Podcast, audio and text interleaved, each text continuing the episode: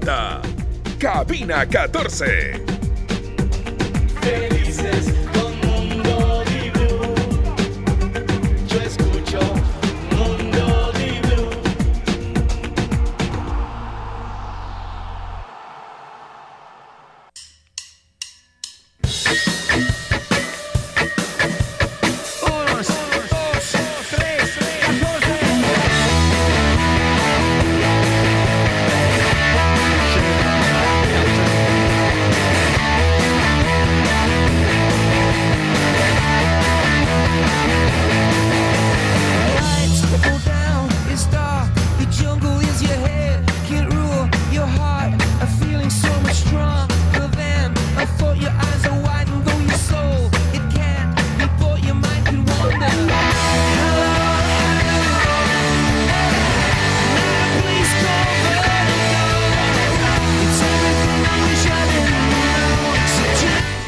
Están? ¿Cómo les va? Buen martes a todos. Acá estamos para hablar un rato de algunas cosas, entre esas que más luego juegue Melec, la ida de los octavos de final de Copa Sudamericana frente a Defensa y Justicia. Sí, esto sí es octavos de final, ahora sí de verdad. Eh, lo anterior eran los famosos playoffs. Yo entiendo que alguno capaz se confundió, pero bueno, ahora, ahora sí. Eh, eso, el fin de semana que se reanuda la liga, pero qué lento que ha sido el mercado de fichajes, ¿no? La verdad yo esperaba más. Y entre una cosa y otra, también José Carlos decir que entiendo que a veces el mercado se da de una forma y que no todo es eh, lo más prolijo posible. Yo sí siento que se han demorado bastante algunos equipos. Sí, o sea, se creo, que, por bastante, ejemplo, eso sí. eh, Eso es verdad. anunciar, yo entiendo que Ayoví tenía, por ejemplo, Jaime Ayoví, que tenía recién que eh, rescindir con su club y todo lo demás que le toma tiempo, pero no puede ser que a la vuelta de la esquina, en- teniendo todo recién, recién esta misma semana llegue. Eh, Pablo Guerrero y Jan Hurtado, si quieres algo más rápido, pudo haber hecho liga. Entiendo de nuevo, la coyuntura a veces no Pero se da. Pablo sí llegó con bueno, tiempo. Pablo sí, creo. Pablo- una semanita más no le hubiera hecho Está daño, bien, pero, Pablo pero digamos ok. que ya jugó su amistoso, ya está en la altura, ya... Jan Hurtado sí fue demasiado demorado. Barcelona recién anuncia. A Trindade. A En realidad le hacemos el, el- el- el tono portugués, pero es uruguayo. Es uruguayo, pues, según Brasil. sí, ¿no? no sé. Trindade.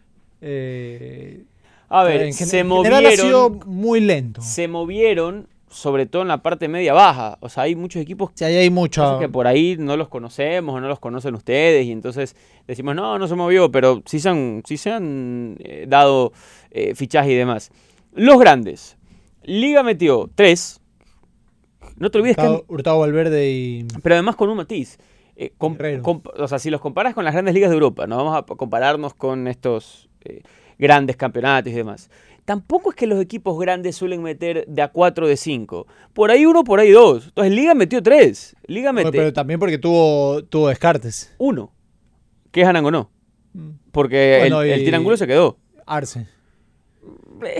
Sí, pero Arce. Algo, Arce jugó, contarlo. creo que cinco partidos. O sea, y no es que era titular. Mejor dicho, no es que lo, lo que jugó era titular. Igual Mira, tenía problemas estructurales Liga y sí necesitaba moverse. Bueno, o sea, me- esa sí me- es una realidad. me- porque más allá de, de que solo se le, se le ha ido Angulo, eh, a Angulo, a Nangonó, no tiene gol. Y sí Bueno, necesitaba eso fichar gol y por eso fichó. Liga trae a un volante que viene con un gran nivel en el fútbol ecuatoriano, o sea, compró una dinámica, un, un impacto in- inmediato y trae, bueno, esta mezcla rara entre un tipo de mucha jerarquía y experiencia como Pablo Guerrero y una apuesta. Porque al final, si bien es cierto, todo es apuesta, digamos que con un- uno utiliza eh, la apuesta con jugadores que esperas sean más de lo que han sido, porque confías por alguna razón, o porque algo hace que en los últimos tiempos no hayan logrado trascender o rendir, pero contigo crees que sí.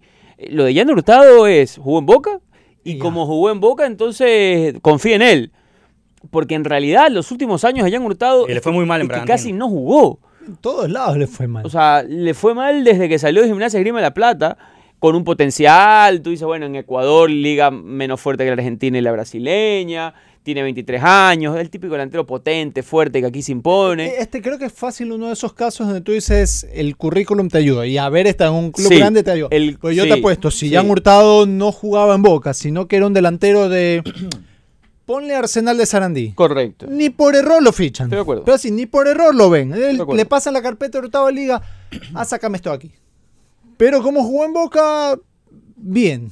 Jan Hurtado juega ya en, en el Mundial 2017. No, no, él no Todavía- juega. porque él es año 2000 de paso. O No. sea, eh, él es inclusive menor que el Mundial que todos recordamos sub-20 de Ecuador 2019 en, eh, en Polonia, en donde nos eh, quedamos terceros, nos quedamos con la medalla de bronce.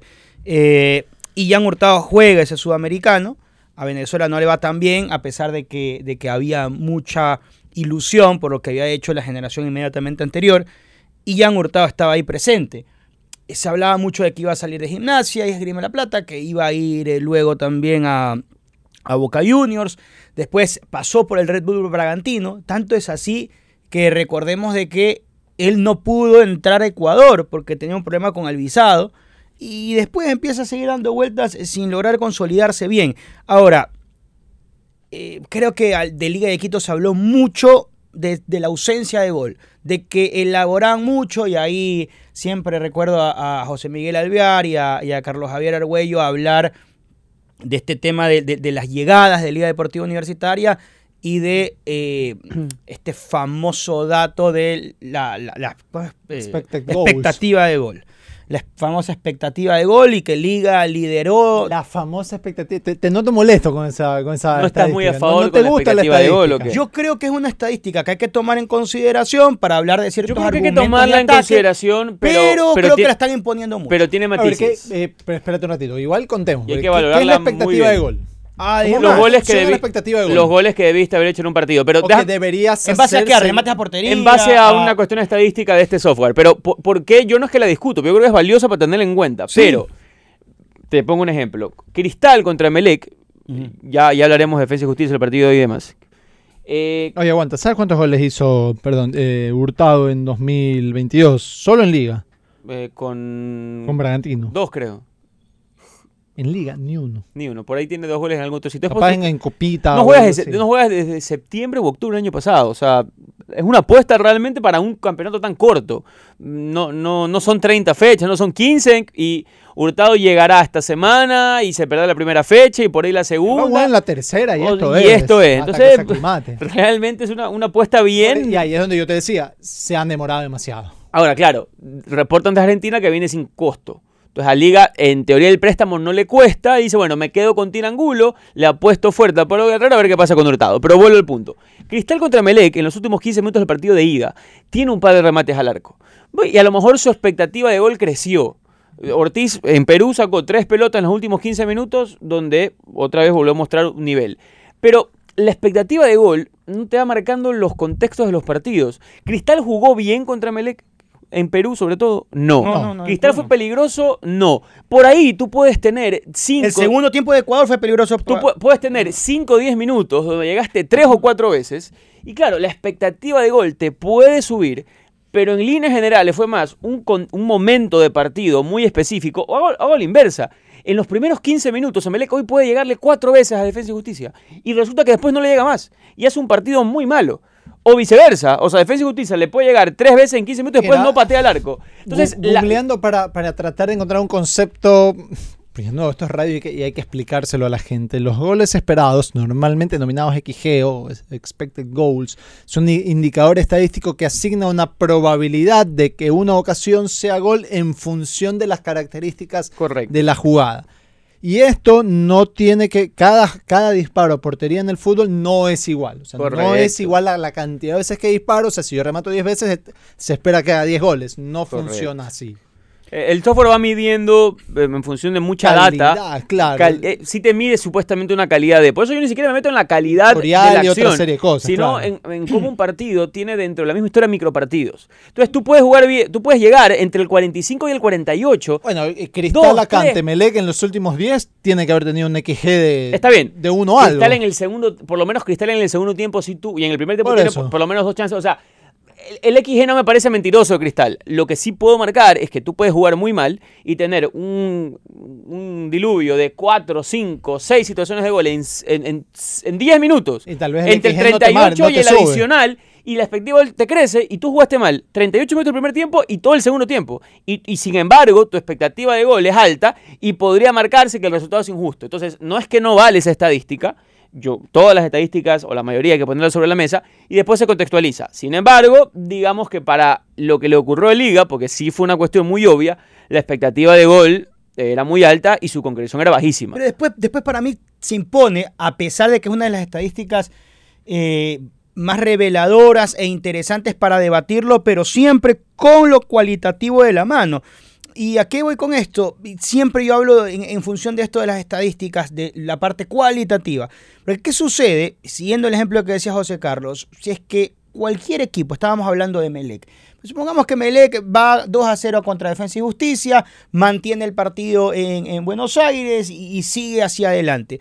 De repente, 2 a 0 en el marcador global, restan 20 minutos y con Hernán Torres, que es el DT de Melec, yo no dudo ni un segundo de que él va a decir ingresa otro lateral para cubrir la banda, mete otro volante 5 con más oficio de marca que Ceballos y después de repente 4-5-1 sin chistar. Y en eso, Defensa y Justicia, Emelec 2 a 0 en el tanteador, por encima del global. Defensa y Justicia va a pelotear y pelotear y pelotear a Emelec. Y, y en una de esas tiene 8 remates a portería en los últimos 20 minutos. Pedro Ortiz saca dos remates y todavía estás a dos goles de ventaja. Entonces, claro, no has ni siquiera lo- logrado reducir la brecha del 2 a 0 y la expectativa de gol va a incrementar enormemente. Entonces, yo digo, de nuevo, mira los partidos y después sí, ampárate con el tema de expectativa de gol. En todo caso, decía todo esto porque la expectativa del gol de Liga Deportiva Universitaria siempre fue la, la mejor del fútbol ecuatoriano, inclusive superando Independiente del Valle. Y así cerró la primera etapa. Estadística que, repito, me parece válida luego de que hemos entrado en un contexto de 15 partidos. Y lo que te dice, a breves rasgos, la gran primera conclusión es, Liga genera mucho, pero no tiene quien lo finalice. Bueno, contrata a dos delanteros, uno que es no deja de ser una apuesta como ya han hurtado, y el otro que en su prime fue un mega jugador, uno de los mejores nueve de, de- de su momento, pero que llega en un momento con tres lesiones y 39 años, más cerca de los 40 que de los, de los 39, por si acaso ya. Entonces, para mí, de todas formas, y a pesar de que te has reforzado con delanteros que vienen a, a intentar reducir esa, e- esa brecha entre la expectativa de gol y el gol de Liga Deportiva Universitaria, creo que contrata bien. Y lo que decía Jorge, todo a última hora. Tuvimos seis semanas de para y todo a última Sí. hora. Es muy ecuatoriano eso. O sea, en ámbitos de la vida, dejar ejemplo, todo para el último. A, a Emelec yo lo entendía, porque entre otras le tocó Sudamericana. eh, digamos que hay- no hay plata y otras, y otras cosas más. A Liga no lo entendí, ya bueno, lo de, lo de Guerrero. Barcelona, Barcelona tuvo, Ahí hay, tuvo todo el tiempo el planeta. Ahí- ahí, Mira que claro, recién. la siguiente hoy, lectura llega, pasa, no pasa Sudamericana, no Técnico nuevo, o rápido, sea- te costó encontrar ese técnico, la coyuntura política. Ese, ese fue el problema. yo, yo creo que ahí está el El punto. Beto Alfaro Moreno no sabía hasta, hasta mediados de junio, eh, perdón, de julio, si es que iba a la reelección o no. De hecho, todavía no es un hecho, pero La- se, yo creo que se en Barcelona que va a la, ir. la coyuntura política hizo que tomes decisiones, porque por ahí viene un entrenador que te gustaba, pero te pedía dos años de contrato, año y medio de contrato, con valores más altos. Entonces, si, si eres presidente regular y el periodo abarca, dices, bueno, me tomo el riesgo, ya, vamos. En este contexto no podías tomar ciertas decisiones o estabas un poquito más abrochado a, a eso, a, a la, a la coyuntura política. Pero sí, se demoraron. Pero es que mira, a Pedro Pablo Perlaza, porque para mí había que evaluar. Para mí Barcelona tenía dos necesidades imperiosas. La de lateral derecho y, también la de volante interior, si quieres hasta, hasta más de corte defensivo. ¿Y qué, qué es lo que sucedió? Contrata lateral derecho enseguida y, y central también, tre- tres posiciones de hecho. Y antes de que exista el nuevo director técnico, antes de que se decidan o no por ir a la reelección, antes de que salga Rafael Verduga el director y todo lo demás, contrataron a Pedro Pablo Perlaza, es cierto, por seis meses y lo demás. Pero fueron a cumplir. Bien contratado, eh, Perlaza. correcto. De De la misma manera, se necesitaba contratar un, un central de jerarquía que no llegó a Barcelona. Y de la misma manera, quizá si el volante 5 que ahora y si recién el técnico llega. confía mucho en uno, Paco Rodríguez que lo conoce, y prefiere contratar a allá porque cree que, o sea, ahí hay una cuestión también, primero, de cupos usados. Y lo de Perlaza, ¿quién Va- va- decide? vamos por partes. La Ah, dirigencia. eso nada más. fue dirigencia porque. Eso fue dirigencia porque no Ah, había entrenador. De la misma manera, como no había entrenador, si está bien, quieres, pero, pero, Juan- pero, Juan- pero está bien, pero tú, o sea, lo que quiero decir es, tú puesto, era obvio que Barcelona necesitaba un lateral y no tenías opciones de mercado que no se Perlaza, era como el hambre y la necesidad. En este caso es perfectamente discutible si tú prefieres más un central o un volante.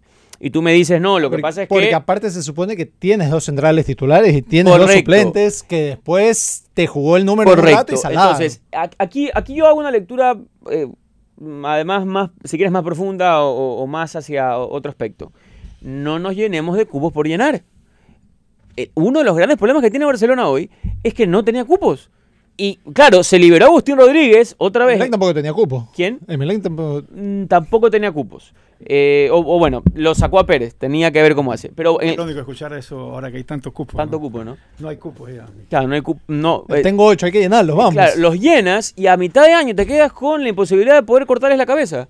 Porque o cuesta la rescisión mucho, porque el contrato te va a salir, tú dices, ¿sabes qué? No, Solo no puedo puedo. renovar dos. Y ya te gastaste parte del presupuesto y demás. Entonces, el mensaje a García es, si no están seguros, no se llenen de extranjeros. Y dense ese espacio en la mitad del año para ver si es que por ahí uno o dos son necesarios y tienes más margen de maniobra. Yo no sé si Joshua Quiñones era, viéndolo de, de la manera en que se lo he visto, un buen tercer central. Para mí está bien. El cuarto, la apuesta, la cantera, entiendo que es el gusto del presidente. central.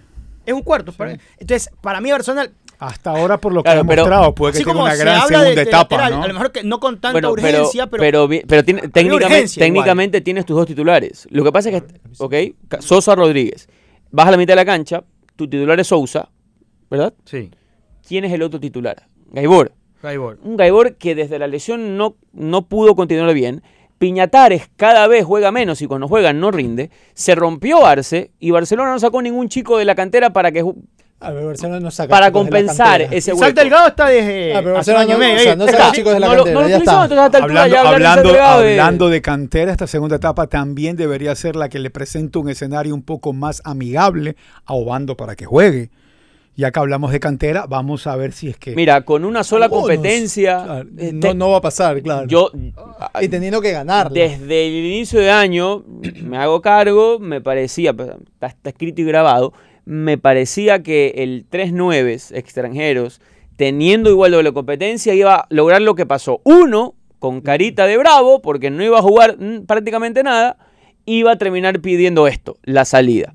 Con el matiz de que a Obando le cortabas las alas. Creo que era, si quieres, más fácil en el medio de la doble competencia, a pesar de que Obando tuvo el sudamericano y se perdió algún tiempo de eso ahí, poder insertarlo y entregarle algún minuto. Que no pasó.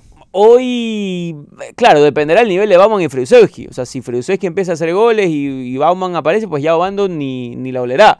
Si no rinden, entonces yo sí creo que ahí tocarás la puerta y Allen, bueno, vaya, va- es que está listo, porque si cuesta 7 millones es porque debería estar listo para darle una mano eventualmente al equipo. Si no está listo todavía, entonces bueno, eso de la cotización de 7 millones simplemente no era tan precisa Yo- como se dijo. Primero, yo creo que no es precisa. Y se- yo creo que no es precisa. Y segundo, creo también de que lo tasaron en 7 millones, de nuevo, diciendo que me parece sumamente alto por lo que él va a hacer en los próximos años, no por lo que ya es. Creo yo que se empara en eso. Entonces, hoy, y la, la respuesta es sencilla, hoy no está listo todavía.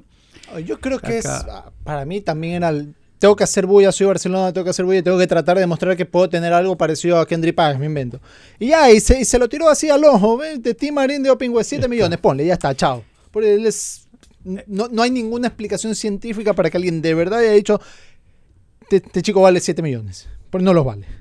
Aquí tengo el detalle de algunas predicciones y otras que les voy a pedir ahora y de lo que decíamos jugadores a seguir en el 2023. Corte Esto fue hecho ¿Cómo va en enero 17. Barcelona, Josué Quiñones, ¿será titular central en Barcelona? Jordan Morán, lateral derecho, dos jugadores a seguir en Barcelona 2023.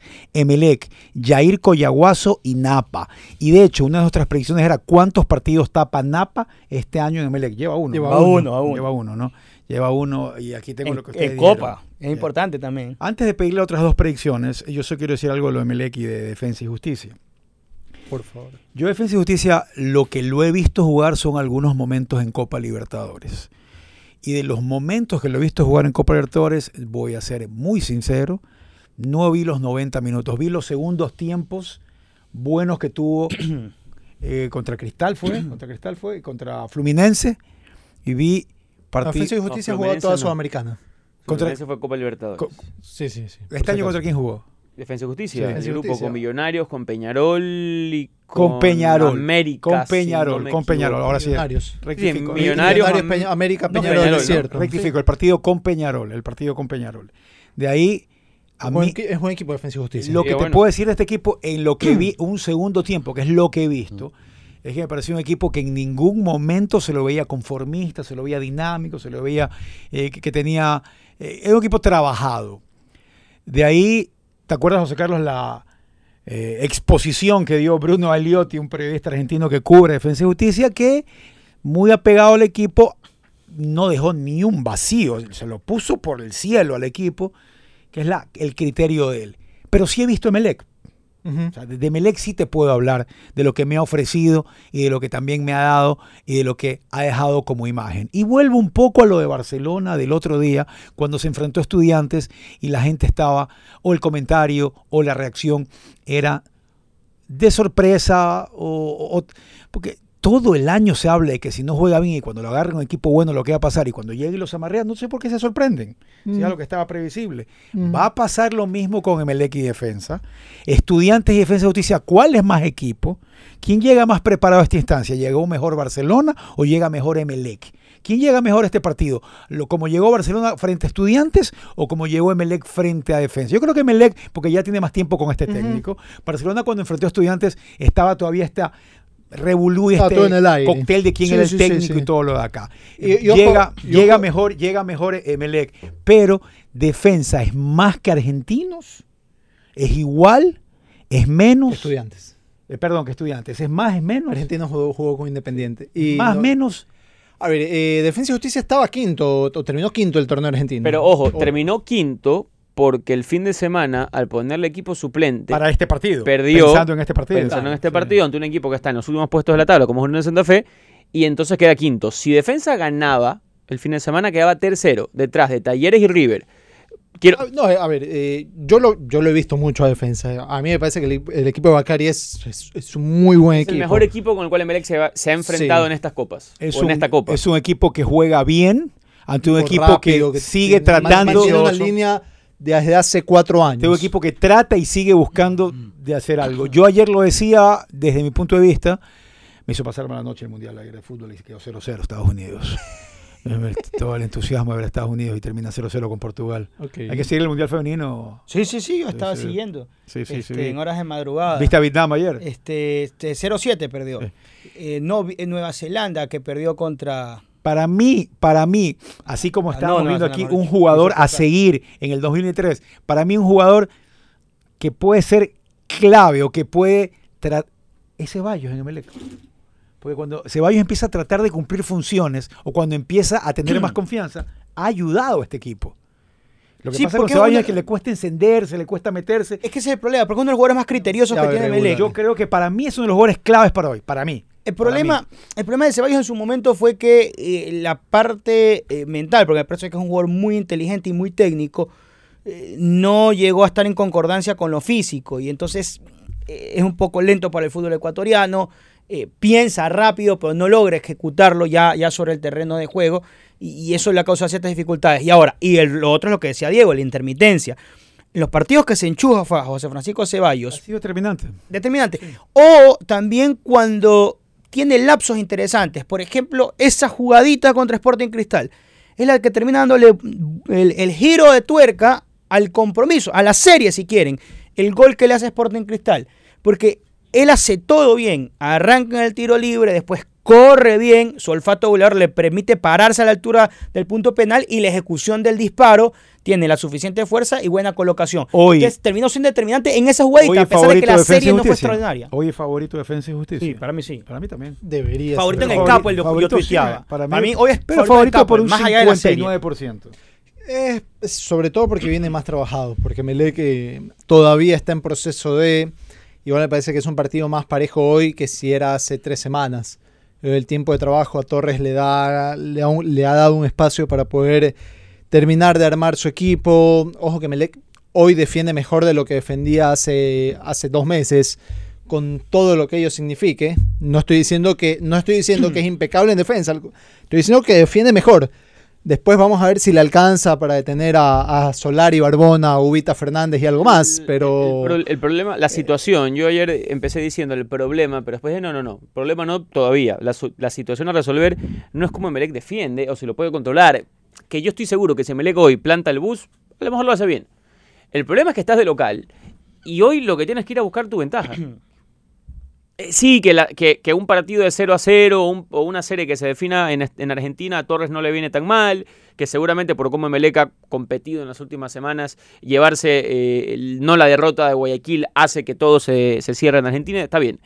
Pero hoy, proyectando además el futuro cercano, porque Emelec ya juega el viernes campeonato, entonces el chip Copa no puede desconectarse del chip torneo, porque en el torneo, aunque todos pensemos en esta mesa, creo que estamos de acuerdo en que Melec el- al descenso no se va a ir, la tabla es un apremio. Y en la medida que tú no logres distanciarte de esos lugares, seguirás con el poco oxígeno o con menos oxígeno. Y Emelec, ya con Rondelli, incluyéndolo al propio Torres, la mayoría de partidos sobre el cierre los empataba.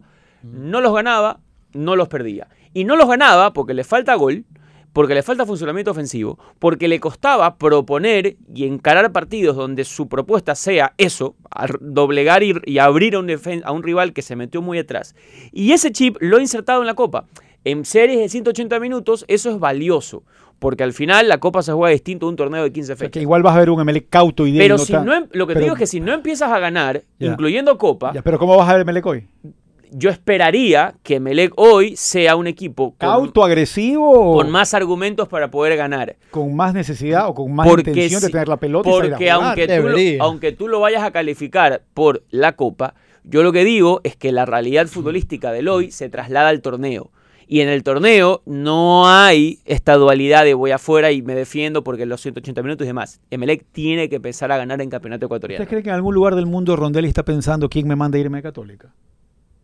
O puede estar pensando, no, te neces- necesitaba tener este reto para darme cuenta de muchos aspectos en mi carrera. En Católica, Rondelli creo que pasa el examen. eh, Sin embargo, lo ayuda un montón el hecho de que sea un equipo eh, con poco nivel, eh, quizá, de, de presión y apremio. Eh, me parece a mí que él pierde, por ejemplo, la etapa. Él es un- él es el gran responsable de perder la etapa en el 2022, la primera etapa del 2022, que, que, que Universidad Católica tenía muchas oportunidades. diría más la Pero- segunda. Pero, un partido 0 a 1 contra Muchurruna en el Atahualpa. Y Muchurruna en esa época estaba peleando la partida. Sí. Eh, después en, en Hay- hay Sudamericana hay partidos, se queda. Con Cuenca se come un gol Darwin Cuero increíble. Contra Aucas en un palo a palo, que fue un lindo partido al final. No sé si fue la Tuco Ordóñez o, o, o Frisewski o Tevez, lo abre. O sea, Rondelli hizo una buena campaña católica. Y es posible que sí, al final hoy diga qué hice. Pero la vida se, se trata también de tomar retos si te crees Señor capacitado. Chilán, una musiquita, por favor, de presentación mientras siga hablando José Carlos. Por favor, búsqueme. ¿Qué vas a presentar? No, tranquilo. Está bien. Otra vez, si Rondelli creía que estaba capacitado para el reto, poco la conciencia tranquila. Le tocaba tal vez llegar a esa etapa en que él tenía que ponerse a esta prueba. El Es decir, ¿sabes qué? es- Quiero ver qué, el qué va- qué voy a es hacer. cuando te aceleras solo porque la oportunidad se te presentó sobre la mesa. Probablemente Tengo- tengo la oportunidad fue muy rápida para Rondelli. eh, otra vez, hambre y necesidad. Emelec con elecciones en octubre, noviembre. Emelec no con el presupuesto de antes y necesitan encontrar algo rápido No que le dé la una mano. mala apuesta Rondelli, más allá de que creo que es un entrenador que en varios momentos, incluso con un reto menor, demostró que, la, que con presión no daba. Yo lo que les digo es, eh, ¿qué tan amplia les parece la plantilla Emelec en términos generales? Para el torneo local, en, Sufri, bien. en papel, Y allá en voy. papel se veía No, más hoy, que lo- lo que tiene hoy. Lo que pasa es que empiezas Por ya a ver lo que te rinden y lo que te ofrecen. es que ya viste lo que te ofrecen, pues. Claro. Yo creo que Melec, dependiendo de lo que pase hoy, deberá seriamente considerar en votar la Copa. No, en votar la Copa Sudamericana.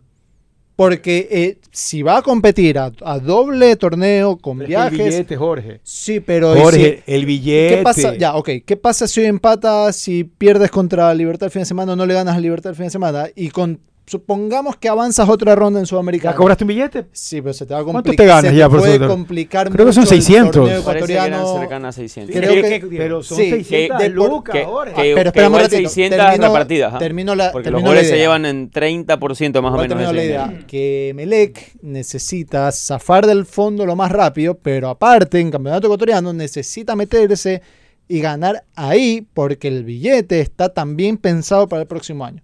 Si Emelec no se mete al menos otra vez como mínimo a Copa Sudamericana, que se está acostumbrando a jugar Copa Sudamericana, Tira- y por eso se explica hoy su economía, Emelec va a tener un es problemón dices, para armar plantilla el depende próximo año. del partido de hoy.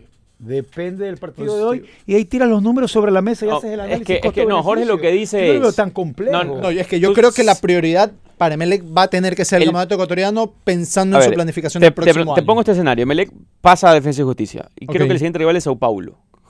Ya te digo el cuadro, no me acuerdo. Es Sao Pero Paulo si San pasa este Lorenzo. rival son 600 Liga, 600 claro, mil. liga. Ok. Y ya pues está en la siguiente Es para ronda. Liga. San Lorenzo Sao Paulo es, es Liga. Es Liga. ¿Y Emelec Sí. quién es entonces? Emelec, si Era pasa, me parece que es un brasileño. Botafogo Guaraní. Bueno, seguramente Botafogo. Botafogo. No sería favorito con Botafogo. Lo creo. Vamos, con Guaraní habría que ver porque en el grupo se enfrentaron y, y fue muy parejo. Lo que Jorge plantea es: si en la fecha 4 o 5 tú tienes, cua- sigue- tienes cuatro puntos. Cambió la, perdón, cambió la fecha del partido de Ecuador-Argentina. No, Sí. sigue siendo el Sí, jueves. Sigue siendo No, el no, jueves. Gastón, Gastón Edul fue quien dijo que era viernes, pero lo volvió a cambiar el para jueves 7. Jueves 7. Él fue el mismo. Él, Allá él lo incendió. vol- Lo, volvieron a mover. Él incendió y él mismo Y apagó el incendio. Sí. Sí, increíble. Sabes que yo no vi esa, en cambio. Yo me quedé con el. Yo movimos también. la fecha. Y Sí. que eran tres partidos el viernes y dos el jueves. Oye, y el- y, el, otro problema que tiene Melec. Pero, pero termino solo la para idea- que cierre este, el otro problema que tiene Melec es que todavía está con un problemita para llegar a su partido contra Libertad por la movilización, si saben, ¿no? Ya No. les cuento, ya les cuento. Imagino, Bueno, no. si en la fecha 4 o 5, en la fecha 5 estás con 5 puntos, clasificado a la siguiente ronda sudamericana, y te das cuenta que en la tabla estás a 2-3 del descenso. Porque los otros han ganado y sigues a 2-3 del descenso arriba. Es eso, no. Mi problema es qué pasa si está a 10 de Sudamericana.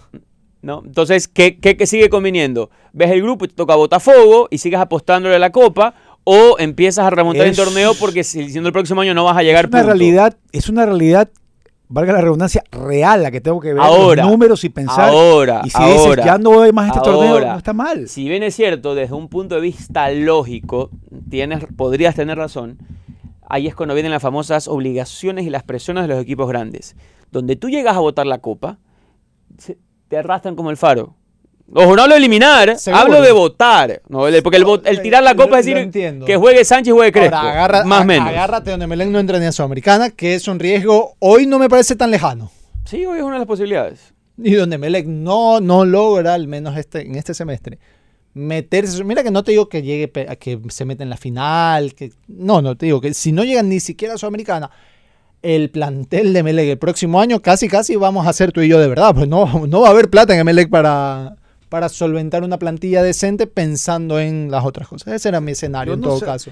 Bueno, podríamos hoy hablar de números, pero la- habría que ver qué te dice la dirigencia de Melec de lo que tiene de números también, porque tú puedes decir no van a tener plata, No, usted puede no. decir por No, qué. No, no, no hay. no. Pero ya o salió sea, a ver, decir varias va- veces. va- hoy Podríamos, yo también, te, torneo que no yo también te puedo especular eso. No, to- todas las- no, es que no es una especulación. Todas las directivas, on the record y off the record, hablan de la importancia que tiene llegar a Copa. Y para, muestra- Correcto, y correcto. para muestra un correcto. botón, nuestro querido Riff Ledrer, ¿no? dice que en aquel famoso 2019, el principio del fin inicia cuando Emelec no tiene chance de llegar a Copa. Le dicen, bueno, eh, sin Copa, muchachos, las situaciones han cambiado. No Por eso billete. vamos a cambiar un poco las eso- condiciones que tenemos Por eso pactadas. todo lo que se ha analizado usted lo tiene que tener en la cabeza la dirigencia de Melec al momento de sentarse y decir, bueno, ¿cómo vamos a hacer el resto del año?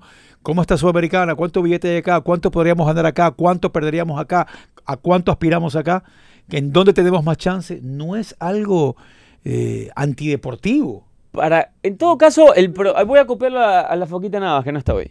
Para los problemas de mañana, nos concentramos mañana. Primero concentrémonos en ganar hoy. Y pensamos en los dramas de hoy, en los problemas de hoy y en los problemas del viernes. veo qué pasa mañana. Ese será un Por- problema le- del Emelec del futuro. Sí, porque a lo mejor hoy no tienes el problema porque no llegas. O, o- o- o sí, o a lo mejor en las primeras fechas empiezas Chila, a ¿tiene la ganar y no tienes problema en el campeonato Johnny tampoco. Chía, Yo, ¿Hay musiquita?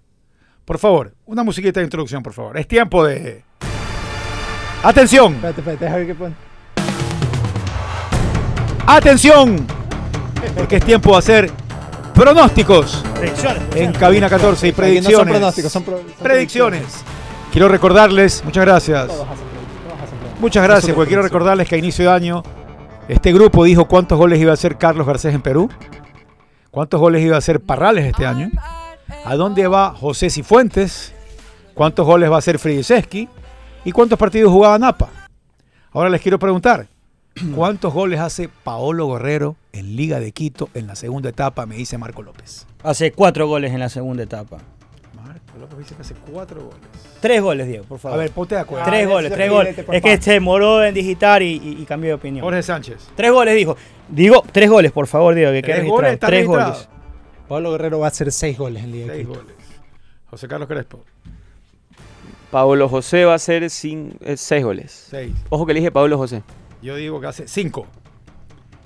Eh, no tenemos otros, otros dos compañeros aquí. Estoy dejando sus espacios vacíos para que en el futuro me, me colaboren también, ¿no?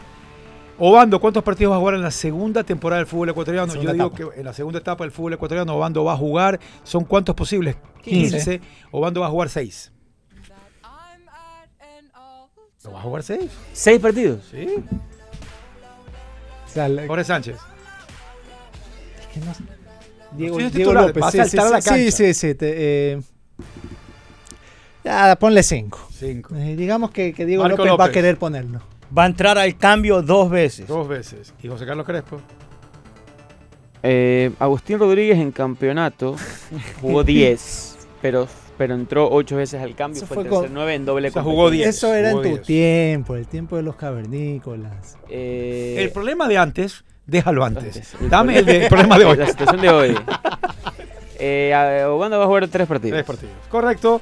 Ahí están algunas de las predicciones que estamos haciendo. Quiero dejar a Daniel Navas con su espacio aquí listo y a Andrés Martínez también con su espacio listo de lo que consideramos podría ocurrir con estos detalles de Obando y cuántos partidos va a jugar y cuántos goles hace Pablo Guerrero. El más optimista fue Jorge Sánchez, que dijo que hacía seis goles, y José Carlos Ah, Crespo va a también hacer dijeron goles. seis goles de Pablo Guerrero. Ojalá haga más, ojalá tenga un gran año y sea algo histórico en el fútbol ecuatoriano.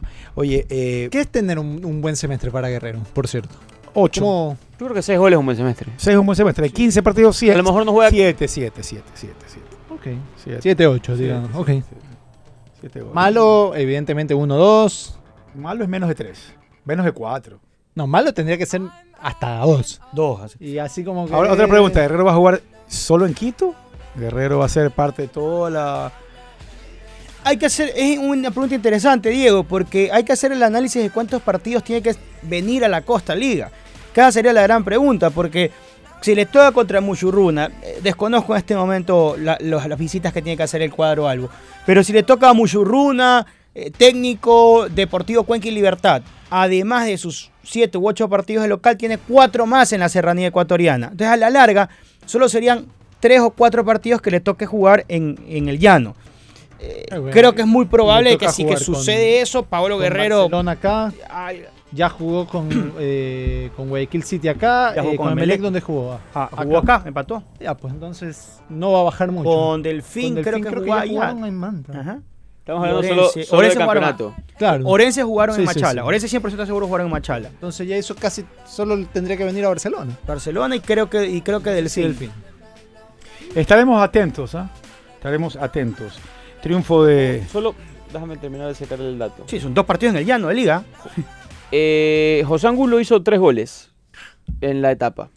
Juan Luis Anangonó, y ese es el dato que quiero ¿Qué sacar. hizo? Dos. Eso es lo que quiero sacar. Porque si Paolo Guerrero hace los seis goles que nosotros estamos pensando que es una buena etapa, probablemente estaría haciendo más Que los de los juntos, que hicieron claro. Anangonó y Angulo en el primer semestre.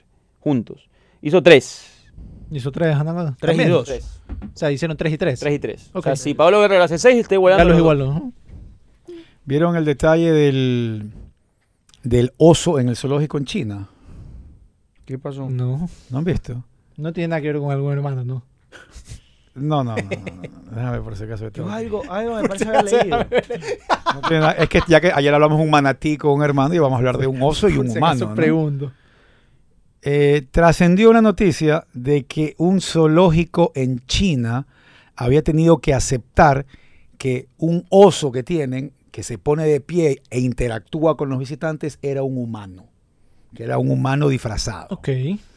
Eh, déjame de hecho buscarte la foto. Disculpen que no les puedo enseñar a ustedes la foto, pero pueden buscarlo en la cuenta de TC Televisión de Instagram, creo que lo vi. Sí, aquí está. Mira, Solo tiene dos visitas al llano Guayaquil. Eh, ¿Puedes leer lo que dice? Es una persona. Un zoológico tuvo que negar que su oso es un humano disfrazado.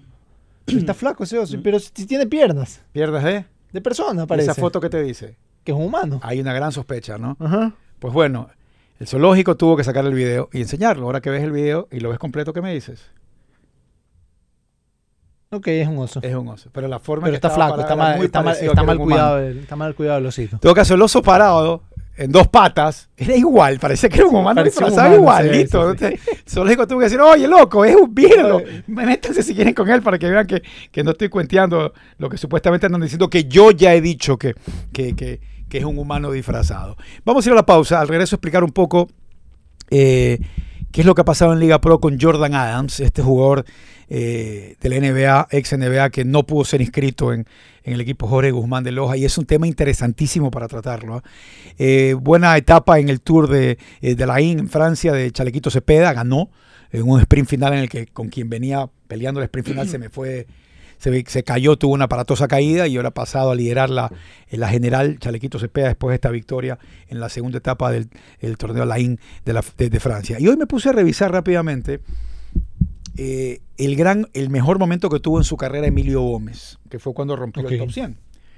Rompió el top 100 eh, este año, este año rompe el top, entra el 90, creo que llegó a estar 93.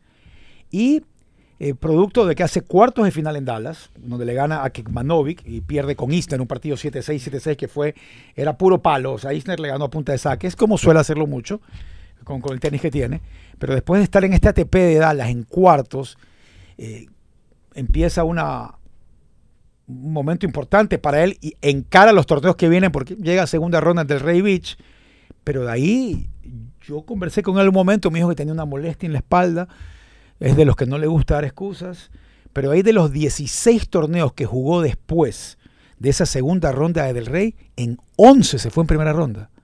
O sea, es durísimo lo que está pasando Emilio. La- ¿sabes lo- y de ahí vuelve a jugar acá y vuelve a jugar acá. Llegó a Salinas, se quedó en segunda en Salinas, pero tuvo de hecho un, dos, creo que tuvo una seguidilla de cinco partidos consecutivos y 11 en primera ronda.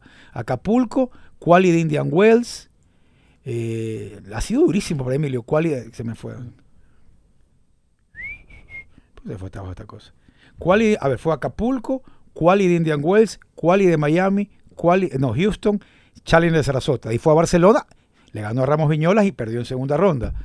Pero eh, yo lo vi jugar en, yo, yo lo vi jugar esa Quali en Miami y, y fue un partido, eh, un muy mal partido de Emilio. Muy mal partido de Emilio. No he logrado conversar con él desde ahí porque fue la última vez que conversé. Él me habló un poco de algunas molestias, pero quiero expresar esto para decir lo duro que es el tour y lo fuerte mentalmente que debe estar él en este momento para poder sobreponerse y seguir. Me acuerdo cuando, cuando fuimos a, en Río a la escuela de fútbol de Sico a ver entrenar a los árbitros.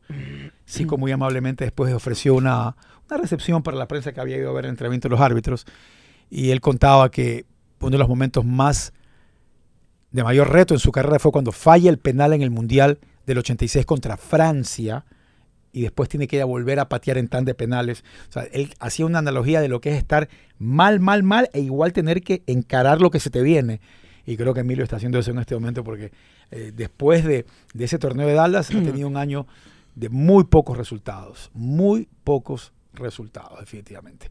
Vamos a la pausa, recordarles a todos ustedes que si ingresan a la cuenta de Instagram de Interlab va a poder conocer todos los detalles extras que le ofrece su laboratorio de confianza, porque ahí va a tener el detalle exacto de dónde está cada local, de las promociones que hay, de qué tipo de exámenes se puede hacer y de todo lo que tantos años lleva haciendo, por supuesto, Interlab, su laboratorio de confianza por 26 años y que prepara, por supuesto, ya un nuevo local en menos de un año. Va a estar el nuevo local de Interlab, su nueva matriz. Hablando de eso, ya, abrió también en Quito. Y Banco Guayaquil, va a haber una charla muy interesante de Banco Guayaquil que va de la mano de cómo apostaron a tener esta cartera de deportistas a los cuales respalda Banco Guayaquil, que son en varias disciplinas deportivas, por qué lo han hecho, de qué manera están cambiando vidas, de qué manera también ellos se sienten bien haciéndolo. Así que la próxima semana será esa charla de Banco Guayaquil que tiene, reitero y repito, esta cantidad de deportistas en su cartera de los que ellos auspicia y respalda. Yo les recuerdo que piensa, deben pensar siempre en la salud de su hígado y para eso deben tomar Robachol. Robachol normaliza los niveles de colesterol y triglicéridos. Robachol influye en la producción de insulina beneficiando a pacientes diabéticos. Además, Robachol actúa eficazmente a nivel pancreático disminuyendo los niveles de azúcar. Robachol estimula y aumenta la salud de tu hígado. Lo puedes encontrar en las principales farmacias a nivel nacional y también en los locales de Naturpharma. Y ustedes no se olviden que hoy pueden pronosticar en la Copa Sudamericana En la Copa Libertadores, yo hice la combinada, hoy vamos con locales, pero combinada internacional. Gana River a Inter que viene muy mal. No pierde mi Bolívar del alma en la altura contra el Paranaense, no pierde. Eh, no viene. mm, eh, no, no pierde, ojo, no, que gana, que, que Bolívar ha ganado todo en, la altura. No pierde. Eh, y tampoco pierde Corinthians, que levantó un poquito y no viene bien Newells en el campeonato ecuatoriano. Doble resultado, metemos 10 latas, nos llevamos 23. Después del corte, les contamos qué cosa jugar con Demelec hoy ante Defensa y Justicia. Todo esto y más siempre con el www.culbet.es. Llévate el billete, juega la Copa Sudamericana, juega la Copa Libertadores y si todavía no eres parte de la familia, recuerda que puedes duplicar tu depósito, tu primer depósito como bono de bienvenida. ¿Te gustaría tener licencia profesional para conducir vehículos policiales, ambulancias militares, municipales, vehículos públicos o particulares y de seguridad? Inscríbete ahora y prepárate para una carrera exitosa como conductor profesional con licencia tipo C1 en Conduce Ecuador del ITB. Te esperamos en nuestras clases teóricas virtuales con prácticas presenciales. Escríbenos al WhatsApp 0985 29 18 90. Repito, 0985 29 18 90. Cupos limitados. Y tú también debes ir a Mall El Fortín porque allá tienes las mejores promociones y descuentos con un ambiente de confort y familiar. En El Fortín está todo lo que tú necesitas: supermercados, tiendas de ropa y calzado, servicios bancarios, empresas de telefonía, cine, patio de comidas, farmacia, parque de diversiones para niños y adolescentes, todo en el mismo lugar y lo que es más importante, a los mejores precios. Por eso, El Fortín te conviene. Tú que me escuchas de la casa o la oficina, quiero invitarte a un mundo como ningún otro. Es el Mundo Zarela Kiosco, donde tus platos quedan deliciosos. Además, hay una opción Zarela para todos. ¿Quieres cuidar la línea? No hay problema, porque tu mozzarella light tiene menos grasa. Si buscas un toque gourmet zarela, aquí está el mozzarella finas hierbas. Y si eres intolerante a la lactosa, pero amas el queso, la solución Zarela es su versión deslactosada. Entra ahora en Mundo Zarela Kiosco, la marca número uno de quesos en Ecuador. Siendo el aceite original, la misión de Valvoline ha sido la misma desde 1866. Prolongar la vida de los motores y mejorar su rendimiento. Creamos el primer aceite de motor de alto kilometraje, la primera mezcla sintética y continuaremos innovando, siempre innovando para mantenerte siempre hacia adelante. Valvoline, el aceite original. Gana entradas para los partidos Barcelona y Emelec de local solamente por seguirnos en TikTok, así como lo escuchas. En TikTok estamos como Radio Di Blue. Pausa y regresamos. Estás escuchando Cabina 14.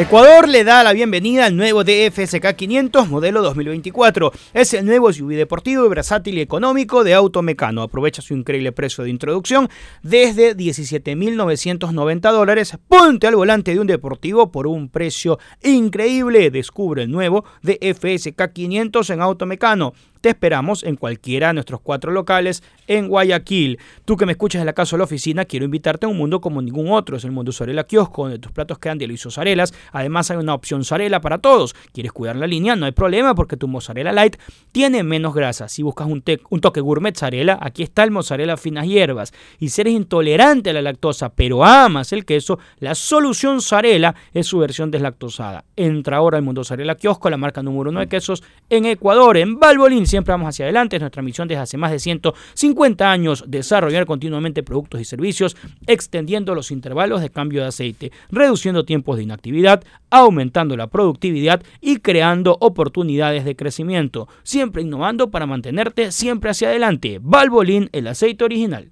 Yo he tenido bastantes requerimientos en estas últimas horas de dos temas.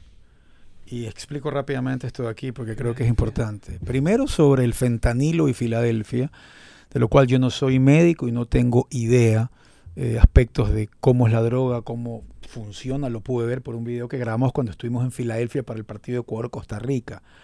Entonces yo tenía conocimiento de este lugar, de esta calle, como también sé de que es Skid Row en Los Ángeles. Es una forma de mostrar mucha decadencia y lo que puede pasar con la droga. Eh, la historia, el post que subí, eh, se volvió la típica, hubo comentarios políticos, eh, enfrentamientos, cruces de ideas, gente que está a favor, de todo, normal, es normal. Yo, yo no hago mi vida, la decido por lo que dice una plataforma donde mucha gente tiene eh, la, la posibilidad de poder comentar. Ah, Estoy en una etapa en que a veces cuando escucho gente que me dice, no, es que lo que dijeron en las redes, lo que dicen en las redes, yo digo, no, que su vida no sea o gire en torno a eso. O sea, sigan con su vida, sigan con su vida, porque eso, lo han dicho siempre cuando estaban viéndolos en su casa o leyendo el artículo en el periódico. Lo que pasa es que ahora todo queda alojado en un lugar y se lo puede leer. Y también hay mucho mm, máquinas, eh, aspectos maquiavélicos diseñados para hacer daño, pero bueno, no quiero entrar en eso. Yo no soy doctor, yo no tengo conocimiento de eso, yo solo publiqué un video que fui a hacer y que no publiqué muchas cosas más por respeto. Lo dejo ahí. Punto dos. Con todo lo que vuelve a sonar Byron Castillo, y que me da risa porque al parecer yo soy como un protagonista de todo esto, ¿no? Cuando alguien hace periodismo, lo más normal, eh, es increíble cómo... Y para mí esto, es- esto es mediocre, escúchenme. Es muy mediocre que haya gente que, que involucre a alguien que contó una historia, opinó sobre algo, eh, lo señalen como culpable, como inocente. Aquí no hay ni culpables ni inocentes. Aquí hay un caso que todo el mundo lo conoce, cómo ocurrió, que llamaba la atención, que era una historia importante o interesante, porque también cuando la gente no quiere que hables de algo, te preguntan, ¿y por qué hablas de esto y no hablas lo de acá? Porque es la que escogí. Porque con 30 y, 30 y más años de periodismo a veces tengo el criterio de decir, me voy a ir por la de acá y no por la de acá. El momento de elegir o escoger una historia. Pero esto nuevo que, que se pareciera nuevo de Byron Castillo, porque ustedes recuerden que cuando hay una sanción a Byron es por todo lo que dijo el coronel Jara en el TAS, ante el TAS. Y todas esas nuevas pruebas son las que toman, o, o pruebas eh, que pudieron colectar, son las que hacen que tomen la decisión. Entonces yo siempre decía, hay que ver qué dice todo lo que dijo Jara, hay que ver, esperar qué es lo que dice para que hayan tomado la decisión. Entonces, un par de puntos para aclarar.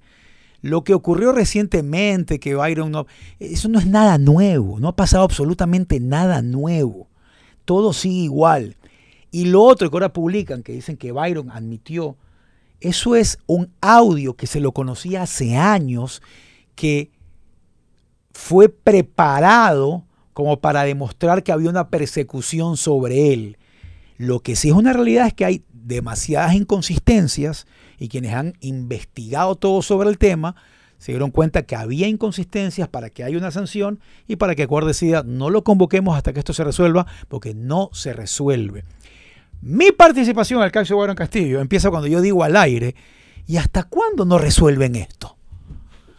Y, mucha gente puede pensar que lo hacía propósito. Yo lo hacía preguntando, ¿y hasta cuándo quien tiene que resolver esto no lo resuelve? O la federación, o el club, o lo que sea. Y, y ahí todo el mundo decía, no, que esto está acá, que en playas, en playas. Vámonos a playas a ver qué hay en playas. Si dicen que hay algo allá. Eso fue lo que yo hice. Y el resto es historia. Y me he quedado yo el resto de la vida. Estaré como uno de los protagonistas de este detalle que me parece tan mediocre, tan mediocre, tan sociedad de poco conocimiento de no comprender que es lo más normal del caso, por si acaso. En todo caso, lo que está saliendo ahora no es nada nuevo, nada nuevo, por si acaso. Jordan Adams, ex jugador de la NBA con los Grizzlies, si no me equivoco, estuvo tres años en la NBA. Eh, Adams tuvo un detalle interesante, fue primer pick del draft, salió de la Universidad de UCLA, siendo un jugador importantísimo en UCLA y en primera ronda, no fue el primer pick, perdón, en primera ronda, estuvo en la primera ronda del draft, primera ronda del draft. Y después de estar algunos años en la NBA, estuvo también en la Liga de Desarrollo, empezó a deambular por ahí y ya está jugando en otras ligas y es contratado por el club Jorge Guzmán. ¿Cuántos años tiene? Unos 29, 30. Digo, porque todavía está eh, en una edad para estar todavía en su prime y eh, una cosa es que venga a retirarse, digo, Vamos, a, para que vamos a algo que siempre hablábamos, algo que aquí hablábamos siempre con Andrés Ponce, defensores del contexto. Eh, la maquinaria de- Club Jorge Guzmán se comunica conmigo indignada porque no lo dejan inscribir este jugador ex NBA Jordan Adams. Que el desarrollo del básquet, que cómo pueden estar en contra. Todo lo que dicen es otra cosa completamente a lo que dice el reglamento. Reglamento con el cual yo lo que más quisiera es que juegue un tipo de NBA aquí, ¿ah? por si acaso. Pero ¿qué ha pasado en la Liga Pro de Básquet con un jugador ex NBA que no pudo ser inscrito? Después de la pausa se los cuento. Porque cuando entrevisté este año, a inicio de temporada, a Jaime Moya le pregunté, ¿qué pasa si un equipo quiere traer un ex NBA y se pasa el tope salarial? Y aquí tengo la entrevista.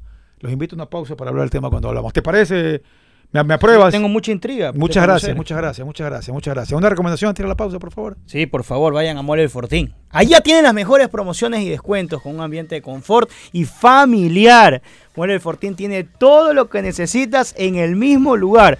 Hay supermercado, hay tiendas de ropa y calzado, hay servicios bancarios, hay empresas de telefonía, hay, hay cine, hay patio de comidas, hay farmacias, múltiples farmacias y también parque de diversiones para niños y adolescentes. Todo en el mismo lugar y a los mejores precios. Eso es lo más importante. Por eso, Mall El Fortín te conviene. Y también tú que me estás escuchando, convierte tu pasión por manejar en una profesión rentable. ¿Te gustaría tener licencia profesional para conducir vehículos policiales, ambulancias militares, municipales, vehículos públicos o particulares y de seguridad? Inscríbete en este momento y prepárate para una carrera exitosa como conductor profesional con licencia profesional tipo C1 en Conduce Ecuador del ITV. Te esperamos en nuestras clases teóricas virtuales con prácticas presenciales. Escríbenos por favor al WhatsApp 0985 29 18 90.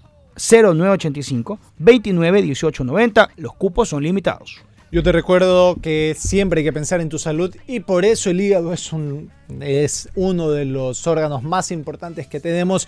Y para eso tienes que ayudarlo y darle una manito con Robachol, porque Robachol va a ayudar a normalizar los niveles de colesterol y triglicéridos, además Robachol ayuda a tu páncreas influyendo en la producción de insulina, beneficiando a pacientes diabéticos. Además, Robachol actúa eficazmente disminuyendo los niveles de azúcar. Además, Robachol alivia los espasmos y cólicos que se originan por los cálculos biliares, dando mejoría a corto plazo. Robachol estimula y aumenta la salud de tu hígado. Recuerda encontrarlo en las principales farmacias a nivel nacional. Muchas veces cuando se dan cuenta que tienen ese problema en el hígado es porque hicieron un examen. Ese examen se lo hicieron en Interlab. Interlab le dijeron, venga, tiene que hacerte tal examen, tal examen, tal examen, y ahí está. Ahí van a hacer exactamente lo que tienen que hacer para empezar el tratamiento. Siempre todo y sale desde Interlab, su laboratorio de confianza. Pausa, ya volvemos.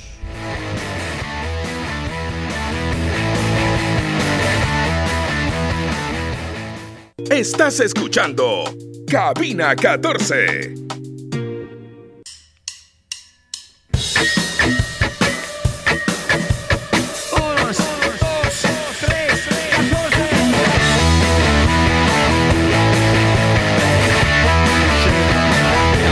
Hace algunas semanas, eh, conversando con el presidente de la Liga Pro de Básquet, eh, a ver si sale bien el audio, por favor, eh, mi amigo Johnny Chilán, le preguntaba sobre lo que era el inicio de la campaña.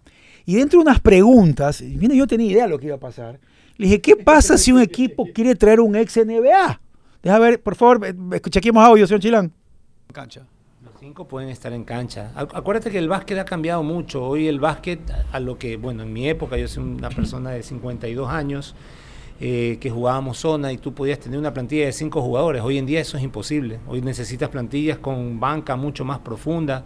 Y normalmente tienes una rotación de 8, 9, 10 jugadores porque se marca personal durante todo el partido, entonces físicamente es muy demandante. Eh, de ahí tenemos también el tema de la parte financiera, reglamentaria. Dentro de la liga nosotros tenemos un fair play financiero y tenemos topes salariales con la finalidad de que no se nos disparen los equipos en un momento determinado y pueda romper la competitividad. Entonces, ahí... Pero eso no puede ir tal vez en desmedro de que si un equipo quiere traer un NBA o alguien que jugó NBA hace cinco años pueda ser importante para la liga o igual ustedes creen que eso tiene que ir paulatinamente creciendo. Un NBA en la liga sería espectacular. Imagínate lo que significaría para la liga la presencia de un ex NBA. Sería fabuloso. Pero tenemos que ir paso a paso. Mm, Porque del- de, de- la noche a la mañana algo así podría ir en, en detrimento de la competitividad que de una u otra manera en el año 2022 nos, nos significó mucha audiencia y mucha presencia de público en los escenarios. Ese tema de la competitividad fundamental para que no pase lo que en años anteriores pasó aquí en el básquet ecuatoriano, que de repente apareció un equipo con unos presupuestos de 500, 600 mil dólares y al año siguiente ya nadie quería jugar porque sabía cuál iba a ser campeón mucho antes de que empiece la competencia. Ese tipo de cosas deben desaparecer. Entonces por eso es que tenemos los topes salariales, hay cuatro jugadores de hasta 3 mil dólares, cuatro jugadores de hasta 1.800 dólares, el resto de la plantilla no puede ganar más de 800 dólares. Eh, de una u otra manera exigimos de que presenten eh, sus presupuestos y sus PIG a los clubes para ir monitoreando un poco el control financiero y responsabilidad financiera. Y, y- Pero eso no implica que si yo quiero traer un jugador que tiene experiencia en Europa o en la NBA y vaya a ganar 3 mil, pueda venir. Eh, Acepta venir eso. Exactamente, claro. De por sí, este, hay, hay- hay jugadores que han aceptado venir a la, a la liga. han aceptado venir a la liga reduciendo su- su- sus pretensiones económicas, lo que ganan. Entonces ahí viene, ahí viene el dilema, ¿no? Eh, definitivamente este jugador ha venido y el problema que hay es el tope salarial, porque lo que decía es que le van a pagar más, pero con algunos bonos y aspectos que sí eran permitidos, pero que Jordan Adams, pero al reunirse la Liga Pro de Básquet se dieron cuenta que igual iba a afectar la competitividad. Yo acá he Es puesto, un tema... yo he puesto un ejemplo muy grande que evidentemente no, no se relaciona Son los directamente. otros, los otros clubes los que dicen, no, no, no, no, no, pero que guarda un poco de sentido. Eh, Messi hizo un acuerdo con la MLS también. ¿no? Messi va a ganar plata porque la MLS permite que esté ahí. Y la MLS lo permite porque como organización, incluyendo las voces del resto de clubes y de presidentes y dueños de, de- del torneo, dicen, a mí me conviene que el Inter Miami, mi rival, lo tenga Messi, así yo pierda algún partido. Porque como liga, eventualmente voy a ganar más. La gente la verá más, la gente estará más interesada, mis futbolistas se van a ver más, etcétera, etcétera, etcétera. Así que dejo mi postura personal de ganar o no un título o algún partido y voy a pensar en mi liga per se. Estamos hablando de Messi. No sé si Jordan Adams quiere los derechos de la Liga Pro de Ecuador. Lo, lo que te quiero marcar es que no sé si Jordan Adams esté a la altura de Messi. Evidentemente no. o sea, Pero ni- son jugadores que no tuvieron para romperla en la mejor liga de básquet del mundo, jugaron algunos años y empiezan a dar giras. Bueno. tengo tres en Uruguay meses, tengo dos en México. Chuta, no tengo estos meses que Dicho- cobrar. pero Ah, es de Ecuador. No es lo mismo un futbolista que un basquetbolista, digo, porque el fútbol es de 11, entonces Es eres cinco, un bueno. onceavo y el otro un quinto. dicho eso, a la Liga Pro de Básquet le conviene que vengan buenos jugadores. Le conviene que la competencia sea alta. Sí, yo también creo lo Le conviene. Pero si el reglamento dice que no te puedes pasar el pero tope no, me, salarial. pero no me estás diciendo tú que hay un gris. Sí, Y que- que, en, realmente lo que han hecho es, a pesar de que existe el gris, no, buscar la cuenta de la Liga Básquet no te, oficial. no te estoy baneando porque el gris que tú dices que es gris sea negro. Te estoy baneando porque en Consejo de Presidentes me reuní a decir que aunque podrías utilizar el gris, no te voy a permitir por la famosa competitividad. Entonces, si ya estamos hablando, no una cuestión legal, porque en la legalidad encontraste el fleco, sino en este Consejo de Presidentes, de porque no quiero que me ganen, porque si me ganan me jodo, yo creo que no están pensando en el bosque y se quedaron con el árbol. Y piensan que tener este tipo de, de jugadores o basquetbolistas Sí, yo creo que les va a ir en contra, les va a ir a peor. Habría que hablar con Jaime Moya para que lo explique porque el malestar de Jorge Guzmán es notorio. Incluso decían, vamos a jugar contra Importal Alvarado.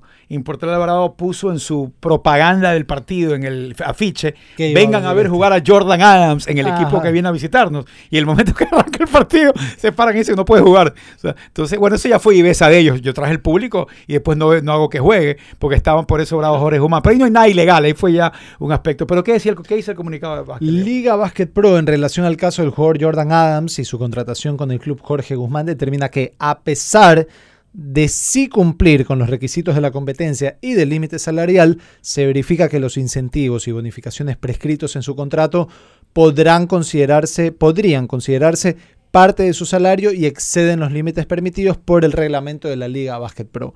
Reconocemos que existe un vacío legal que permite este tipo de confusiones, sin embargo, por solicitud de los clubes participantes y en aras al equilibrio financiero y la competitividad del torneo, se resuelve rechazar la inscripción del jugador, bla, bla, bla, bla. ¿Qué opinan? Lo que te acabo de decir, que están viendo el árbol y no el bosque, de que están pensando que ganar un, un- un partido, un año, un campeonato, una final vale más que el desarrollo a futuro de la liga. La liga pierde cuando este tipo de, fútbol- de Está jugadores mal, está no mal vienen. cuando los... Y ese es uno de los problemas que hay también en, en la Liga Pro de Fútbol, cuando, cuando son los mismos equipos los que deciden. Y eso está mal, pero tiene que haber alguien que los regule y que así no quieran algo, deba suceder. Acá es eh, cuando reconoces que hay un, que hay un gris, bueno, el, el gris va para, para el negro o va para el blanco. Entonces, si hay un gris, si hay un vacío legal, eh, deberías permitirle que participe.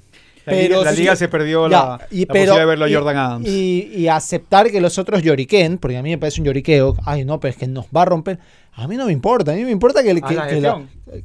Claro, tú quieres que no te gane, trae uno igual, pues. Aprovecha el mismo vacío legal y trae uno igual. Me da lo mismo, pero mm, de, de- de nuevo, me parece ridículo permitir que, que por llanto de los otros no se pueda jugar. Entonces no va a crecer nunca esa liga. Yo, a ver, yo voy más allá de, de si crece o no, después es responsabilidad de los mismos integrantes de la liga. Lo que yo digo es que si es que están ellos asumiendo que hay un vacío legal, ¿Qué sentido por vacío legal? Que es legal, pues. Claro. O sea, que, que automáticamente es legal. Entonces, O que porque- no es ilegal. O que no es. Pero después llega eh, el próximo año, me voy a inventar y voy a ser muy exagerado para, para lograrme hacer entender en el punto. Eh, LeBron James dice que viene a celebrar sus 40 años porque un equipo le, le pone eh, un contrato en donde va a vivir en Galápagos. le metiste ahí. No, y LeBron James, como viene a celebrar sus 40 años, no va a cobrar absolutamente nada. Entonces puede jugar. Te- te puede jugar. De, de la misma manera, Adams, en este momento. Ya sea porque le dan premios. Me decías Allen Iverson o algo así. Claro, te lo, te lo, claro, te la permitía. Y al- No, porque fue- va a cumplir 40 años. No, pero fue como que- mañana viene cualquier jugador ex NBA que todavía se sienta con ganas y si quiere y si quiere cobra ¿Qué o le, no hace, cobra. qué le hace mejor a la liga futuro, estimados propietarios de clubes? Que, Entonces que pongan que en es- los es afiches- prohibido que jugadores de NBA que, jueguen, que- que- punto. que venga un, un NBA y que estén paulatinamente viniendo los NBA. Olvidémonos de esa parte. El problema es que mañana le van a preguntar a Adams a algún otro. Oye, ¿tú no tú no te También. vas a Ecuador? Es que es un poco todo. Loco, eh, no me dejaron, jugar por bueno. dejaron jugar por bueno. y- Pero porque había un problema con el tope Entonces, salarial. no, entonces, no, no, no, no, pero el es que problema los no otros es el tope cuando, salarial. cuando los busquen a los otros van a decir, ah, entonces el problema es que es bueno. Tampoco puedo. El, el pues. problema no es el tope salarial Entonces ya. no me va a interesar venir a Ecuador tampoco. el problema es, no, el problema es que es bueno. El problema es que los otros No, lloraron. ya no es el tope salarial, es que es bueno. Y claro, como se rigen entre ellos, porque son 8, ¿cuántos equipos son? Los que sean, entonces 12. al final termi- ter- terminará la mayoría eh, decidiendo. Pero en este caso, o sea, parece, parece retórico, pero no, es, que, es que es bueno. Hay múltiples formas de encontrar maneras de poder ese aspecto de la competitividad Lograrlo en beneficio de la liga. poder hacer que en beneficio de la liga crezca. Pero la competitividad hacia arriba, pues no hacia abajo. Lo que están haciendo es evidentemente yendo en contra de sus propios intereses, porque un poco lo que yo decía, ¿qué es lo que viene a la liga? Que mañana en el coliseo de tal, tal, tal, digan, oye, aquí hay un NBA, aquí hay dos NBA, aquí hay tres NBA, hoy está el NBA. Entonces mañana viene Diego Arcos y hablará en cabina 14. ¿Viste cómo el tipo de NBA que parecía un crack no la vio?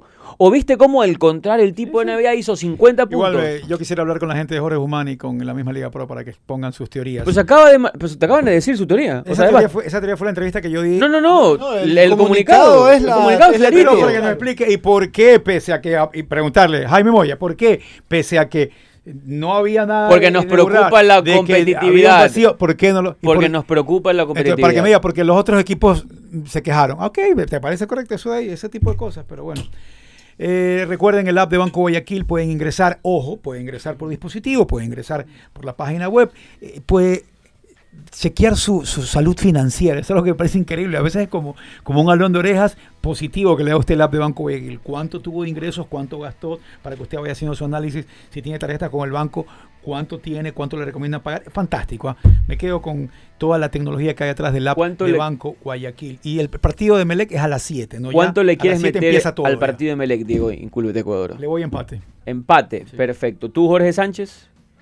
Empate de defensa y justicia. Eh, Marco López. ¿Cómo es eso? Yo creo que va a ¿Empate o defensa y justicia? De los resultados yo, sí, empate. voy bien. Bueno, si tú lo juegas 15 latas al empate, vas a recibir 47. de una. De una. Si tú le metes 15 latas porque le tienes mucha fe a tu equipo del Emelec, vas a recibir 45. No es favorito de Emelec, está ligeramente arriba de Defensa y Justicia, es un partido que está pagando mucha plata. Tú no esperes más y sé parte del www.culbet.es, que además hoy lo eligió partido del día. Y en Culbet, cuando el partido del día, solo hay uno por cada 24 horas, termina 0 a 0, te devuelven tu jugada. Si tú le metes 20 latas a lo que sea y el partido termina 0-0, te van a devolver esas 20 latitas gracias al www.culbet.es. Nada más. Chao, chao. Nos vamos. A.